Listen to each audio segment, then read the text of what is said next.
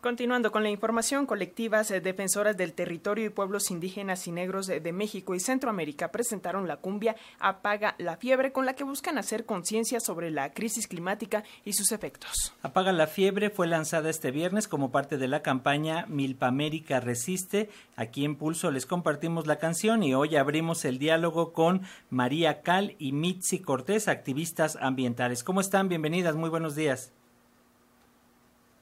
María. Hola, muy buenos días. Les saluda María Cal desde el territorio Archí en Guatemala. Muchísimas gracias, María. Y también tenemos a Mitzi Cortés. Mitzi, bienvenida. Hola, muy buenos días. Yo también les hablo desde la Mixteca en San Sebastián Tecomax, Oaxaca. Por favor, coméntanos, María, cuál es el objetivo de Milpamérica Resiste y del lanzamiento de Apaga la Fiebre. ¿Quisieran contarnos más sobre estas motivaciones para hacer la campaña, María? Bueno, Milpa América resiste, eh, nace de que como mujeres, como pueblos, como pueblos originarios, pues debemos de ser conscientes de, la, sobre la madre tierra, sobre los ríos, eh, que han sido desviados, despojados por las empresas transnacionales. Entonces, eh, como hermanos y hermanas de Centroamérica, centroamericanos, pues nace esto de que debemos de resistir en frente de estas proyectos para que la juventud sea consciente, para que la juventud eh, tome esa conciencia que debemos de defender nuestra madre naturaleza. Bueno, pues no sabemos de que la juventud ahora se dedica a la música, um, entonces mm, nace esta motivación para la juventud, para la niñez, de que tomemos conciencia en la defensa de la madre tierra. En la declaración Milpa América Resiste, eh, ustedes señalan eh, un dato que es eh, pues fuerte, que el 1% de los más ricos contamina más que la mitad empobrecida del planeta. ¿Qué podemos hacer ante este panorama? Vaya, ¿la responsabilidad debe ser proporcional a los privilegios o cómo lo ven ustedes, Mitzi? Sí, pues parte de la campaña de Milpa América es poder también vincular esta conversación sobre el cambio climático y los efectos que está teniendo en todo, todo el planeta para, para que desde los pueblos que están en procesos de defensa del territorio, pues se pueda nombrar que se está luchando contra pues aquello que está causando ese cambio climático, ¿no? Que son las mineras, que son eh, muchas veces estas industrias refresqueras, extractivas, que están justamente pues acabando con, eh, con parte de, del territorio, con los pueblos, ¿no? que implantan también dinámicas de violencias en muchos territorios. Entonces, eh, pues parte de la articulación de Milpa América Resiste busca denunciar que el cambio climático pues no es un problema neutral, ¿no? Hay, unos, hay unas personas que son mucho más responsables que otras y en este caso pues la denuncia también es hacia estas industrias extractivas que están acabando los territorios y estamos diciendo no solo es nuestros territorios, es todo el planeta al que están afectando, ¿no? Entonces, esta lucha no solo es de los pueblos, es una lucha que todas las personas deben de, deben de comenzar y tenemos que comenzar a ver también el cambio climático no como un problema ambiental, neutral, sino como un problema que implica cuestiones pues políticas, cuestiones en las que hay que nombrar a los responsables, pero también a quienes están planteando las alternativas, que muchas veces son eh, los pueblos que están resistiendo y que están creando pues formas distintas de relacionarse con la naturaleza. ¿no? Entonces, parte de la declaración de Milpa América Resiste es pues poder generar esta articulación no solo entre em, este, pueblos de México,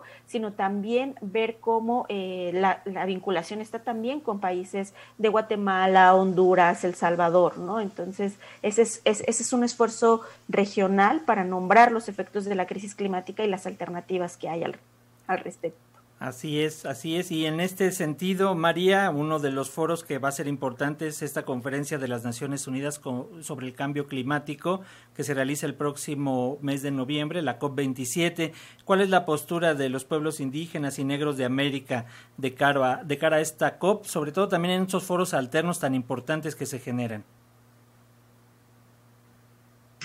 Bueno, como pueblos originarios, eh, cada pueblo ha estado eh, insistiendo, ha estado luchando en contra de las empresas transnacionales, eh, de las hidroeléctricas, de las minerías, de las palmas africanas, la extensión de palmas africanos en cada país. En Honduras eh, también ha, habido una extensión de palmas africanas, también aquí en Guatemala.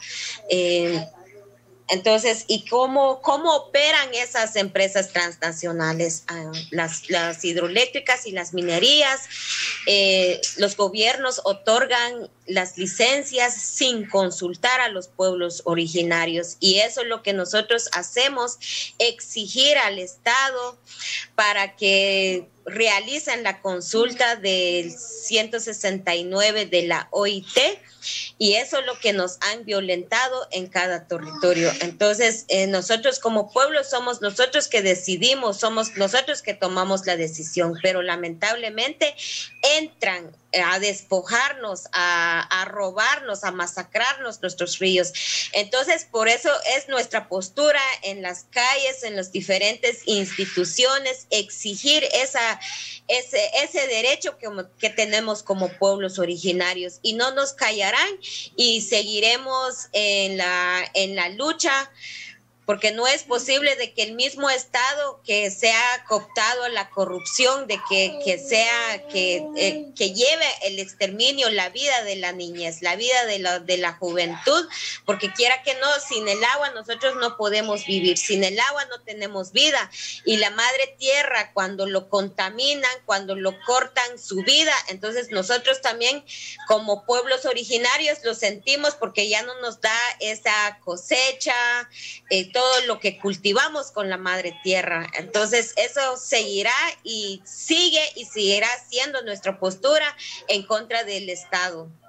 Sin duda alguna, María Cal, muchísimas gracias por conectarte desde Guatemala y, desde luego, ¿no? Reconocerles esta lucha, esta labor y que no se están quedando callados. Eh, Mitzi Cortés, em, desde la Mixteca, aquí en nuestro país, ¿dónde podemos encontrar, suscribir esta declaración Milpamérica Resiste porque la podemos firmar? Y también donde eh, pues encontramos esta cumbia rap climática que les compartimos aquí en Pulso el viernes pasado. Claro, pues bueno, eh, también decir que la cumbia pues es parte de toda una campaña de de comunicación creada desde esta articulación de Milpamérica Resiste. Entonces pueden encontrar la cumbia, también algunos compañeros hicieron un rap eh, son, ¿no? Que, que, mezclaron elementos del rap y del son, jarocho, eh, también pueden encontrar ahí algunos manifiestos, algunos podcasts y firmar, por supuesto, esta declaración tan importante para eh, denunciar los efectos del cambio climático en los territorios de Centroamérica y los pueblos que están resistiendo, ¿no? Entonces la pueden en la página de Futuros Indígenas en www.futurosindígenas.org. La pueden encontrar también en todas las redes de, Futuros Indígenas, en Twitter, en Instagram, en Facebook. Aparece como Futuros Indígenas. Entonces, eh, en esta página ya está ahí el apartado de Milpa América Resiste, está la declaración, entonces pueden entrar a la página, escuchar, ver todas las acciones que se están realizando y pues también comenzar a escuchar otras perspectivas acerca del cambio climático y esta vinculación con la tierra y la defensa del territorio. Muy bien, pues muchas gracias. Futurosindígenas.org para que firmen en redes sociales su página en internet. Gracias a Mitzi Cortés y a María Cal por estos minutos para las audiencias de Radio Educación. Siempre es un gusto platicar y hablar de estos temas con ustedes. Muchas gracias a ustedes por la invitación. Gracias, Mitzi. Muchas gracias.